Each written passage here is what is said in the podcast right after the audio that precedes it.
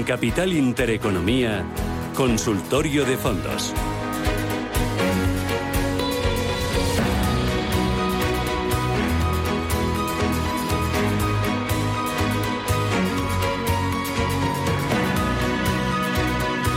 Consultorio de fondos de inversión aquí en Radio Intereconomía, Capital Intereconomía, con Alberto Loza, que es responsable de selección de productos de Northwealth Capital. Alberto, ¿qué tal? Buenos días. Hola, Susana. ¿Qué tal? ¿Cómo vas? Pues eh, bien, bien. Hay que venir con fuerzas para días como estos, ¿no? Mm, que empieza sí. todo tan...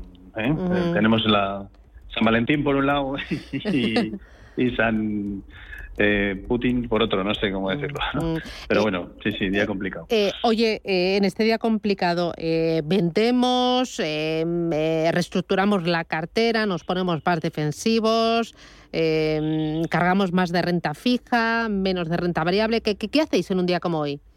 Bueno, en un día como hoy, eh, sobre todo, eh, tratar de poner a los eh, clientes en situación, ¿no? Eh, porque muchas veces eh, pues, oyen noticias y no saben en realidad cuánto afecta o, no a sus carteras.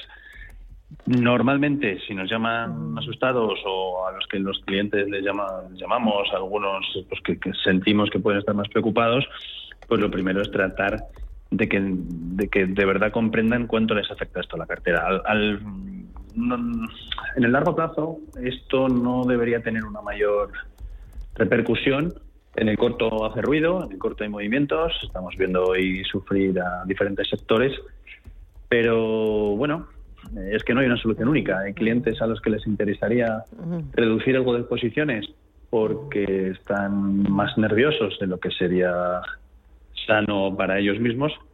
Sin embargo, otros pues las están aumentando, ¿no? están aprovechando para construir cartera a medio plazo y tomar posiciones en algunos sectores que después de estas últimas semanas la verdad es que tienen unos precios más atractivos. Pero bueno, mm, ya digo, no hay una receta válida para todos, sino que se trataría de analizar cada caso, porque nuestra visión a largo plazo sí que es que esto nos da una cierta oportunidad, no creemos que se vaya a convertir en una guerra clásica de largo plazo. Y bueno, en cuanto alivien las tensiones, que no sabemos el tiempo que llevará, pues eh, veremos, hay oportunidades. Eh, vamos a ir con los oyentes 91 533 18 51 o si lo prefiere 609 22 47 16. Eh, antes de ir con, los oyentes, eh, mira, hablaba antes con Ricardo Comín del tema de la renta fija, de los fondos que hay que mirar en las fichas eh, y hablábamos de, las duraciones de los fondos de inversión que tienen que ser cortas en un entorno de subidas de, tipos eh, de interés. Eh, ¿Vosotros a los clientes más conservadores les estáis incluyendo fondos de renta fija en cartera o preferís, no sé, un retorno absoluto, un multiactivos que controle volatilidad? Mm, Pues eh, tenemos una mezcla, ¿no? Eh, históricamente habríamos tenido en las carteras de los clientes más conservadores, bueno, o en todas, en los clientes conservadores con más peso, una tanto fondos de, corta duración como fondos de renta fija con duraciones más largas. Ahora nos cuesta más tener duraciones más largas, aunque es verdad que no estamos fijando mucho en ese 10 años americano que anda en el entorno del 2% para saber cuándo vuelve a ser momento de entrar. Ahora estamos sobre todo en duraciones cortas y eso complementado con fondos de retorno absoluto eh, o de gestión alternativa. ¿no? Eh, fondos que tienen descorrelaciones importantes con renta fija y con renta variable y muchos también entre ellos mismos y que ayudan a, a- a construir, a montar la parte prudente de, de las carteras. Muy menos duración que en otros momentos y coger ese riesgo que nos habríamos gastado en la duración o incluso en algunos casos en, en crédito, pues bastante, consumir ese riesgo en, en gestión alternativa. Eh, voy a ir con los oyentes a ver qué me van diciendo. Mira, al 609 22 47 16. Dice, buenos días, para el consultorio de fondos, eh, ¿cuál de estos considera mejor el especialista? ¿El JP Morgan Pacific Equity?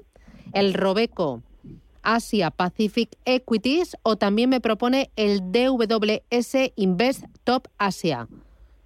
Primero, eh, zona Pacífico, zona Asia, eh, ¿te gustan? ¿Te gustan más con China, con Japón, sin China, sin Japón? Bueno, la verdad es que Asia eh, ha sido nuestra zona emergente de referencia durante un tiempo, aunque ahora estamos abriendo los ojos de nuevo a Latinoamérica por el buen comportamiento de las materias primas. Después de haberlo tenido un tiempo abandonado, nos estamos fijando de nuevo, pero sigue siendo el centro de las miradas Asia, ¿no? Asia con Japón, Asia sin Japón. Bueno, lo primero, Japón sí que entendemos que dentro de Asia es una rara avis, es un mercado desarrollado y muchas veces cuando estamos haciendo Asia estamos pensando en, emergentes o en recién salidos de los emergentes, pues como puede ser un Corea, ¿no? que es, es desarrollado pero todavía tiene mucha, muchas vinculaciones con países emergentes. Entonces, preferiríamos sin Japón y Japón jugarlo aparte. Y luego la zona de Asia-Pacífico, que también incluye pues aquí inversiones en Australia y en otras zonas que muchas veces dejamos fuera de, los de, los universos inversores, pues porque si no se nos hacen, se nos multiplican las posiciones, pues puede ser una buena opción. A nosotros nos gusta más uh, un Asia general que centrarnos en Asia Pacífico, pero dentro de Asia Pacífico la, opción de Robeco que es la que más nos gustaría. Eh, pero bueno, preferiríamos quizás algún asiático más global, tipo el, el Mirae Great Consumer o una cosa así, pero bueno, el de Robecon también nos parecería una opción eh, interesante. Em, eh, mira, otro de los oyentes dice, buenos días, ¿qué le parece el fondo de Nordea Real Estate y el GAM Luxury Brands? Los tengo los dos con plusvalía, con plusvalías, aunque me estoy planteando traspasarlos por la situación.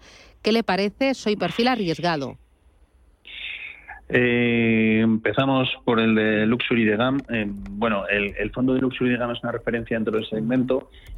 Al final, la, idea que subyace detrás de comprar eh, lujo es que el lujo a veces tiene una demanda más inelástica y, mantiene sus ventas incluso en situaciones complicadas. ¿no?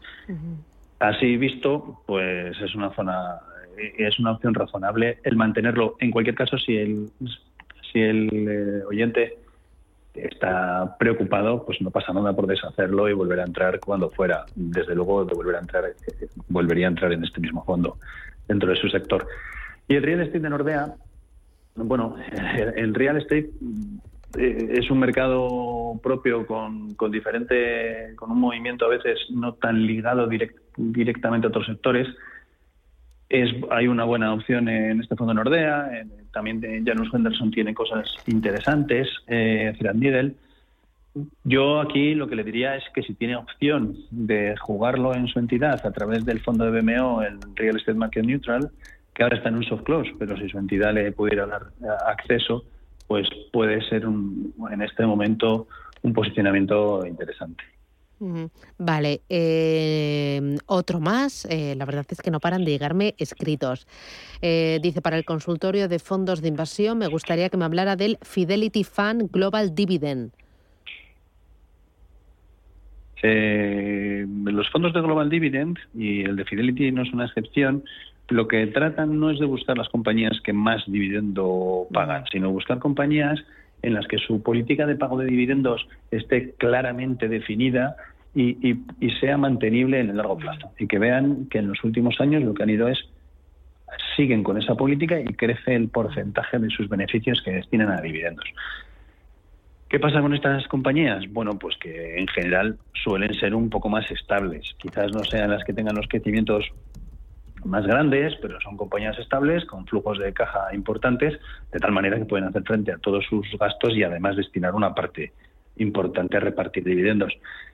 Estos fondos destacan más en momentos como los actuales porque se acercan más en su comportamiento a fondos de valor, aunque no es lo mismo. Y, y, bueno, no está mal tener una pequeña representación de esta clase de activos en las carteras, que puede ser directamente comprando un fondo de dividendo o teniendo fondos más blend, ¿no? Pero eh, los fondos de dividendo, de Global Dividend, este como el Top Dividend de WS, pues son buenas opciones para tener esta, este sesgo que ya digo es un poco menos agresivo. ¿no? Eh, ¿Os están pidiendo los clientes estos días más eh, fondos que repartan rentas? Mm, no, no. Bueno, estos días, estos meses o en el último año. No. No, nosotros, bueno, quizás es que hemos hecho una labor durante muchos años de explicar al cliente que probablemente desde el punto de vista fiscal, mejor que que te repartan rentas es vender participaciones cuando lo consideres necesario. ¿no? Entonces, eh, en general, el 99% de nuestras posiciones son fondos de acumulación, no, fondos de renta. Y cuando un cliente necesita rentas periódicas, pues establecemos con él un, plan de largo plazo en el que vamos haciendo reembolsos que, complementen sus ingresos. ¿no? Más que esperar a que el fondo en sí le, le pague una renta fiscalmente pues no tiene un trato especialmente bueno. Y por ejemplo, con eh, la caída que ha sufrido el mercado en este mes de enero, sobre todo el sector tecnológico, ahí habéis notado eh, clientes más nerviosos que se han dicho, oye, vendemos posición, o todo lo contrario, oye, vamos a aprovechar y a comprar porque creo que eh, a futuro es una buena oportunidad. De momento no estamos teniendo mucha, no estamos percibiendo mucha tensión por parte de los clientes.